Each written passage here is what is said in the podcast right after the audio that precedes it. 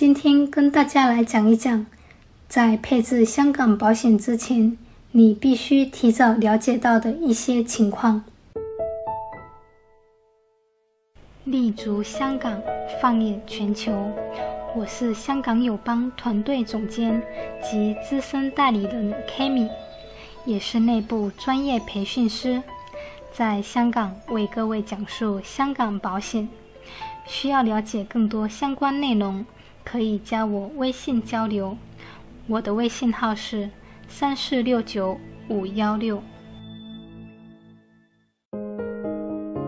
从千禧年开始，大陆居民的保险意识年年提升，但爆发式的增长还是在二零一六年左右。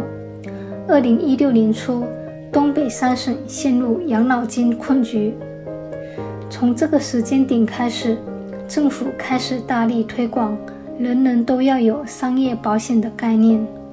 二零一七年，无论大陆还是香港，保险行业的营业额均出现增长势头。其中，香港保险的年化保费更是年年翻番。在产品优势和专业服务的优质之下，到香港买保险逐渐成为不再新鲜的话题。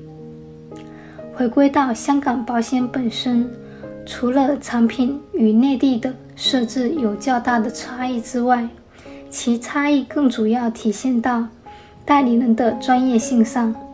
因此，无论在考虑为自己或家人配置保障的时候，不仅要了解清楚具体险种的产品特点，也需要找到一位足够专业和值得信赖的保险代理人。来为你配置适合你的保险计划。毕竟，每个儿童、每个成人，甚至每个家庭的需求都是不尽相同的。在接下来的节目里，我将站在中立的角度，分析一下香港保险市场有关重疾险、住院医疗险、意外险、寿险、养老险、教育险、美金储蓄险。等最适合大陆居民需求的险种信息和相关问题，大家通过我分享的内容，一定会对香港保险有更深的了解。毕竟千里迢迢来香港买一份保险，大家肯定希望找到一位靠得住、值得信赖的代理人为自己服务。我们也希望客户选择我们，是因为信任我们。是因为感到安心，这对于我们也是一件非常有成就感的事情。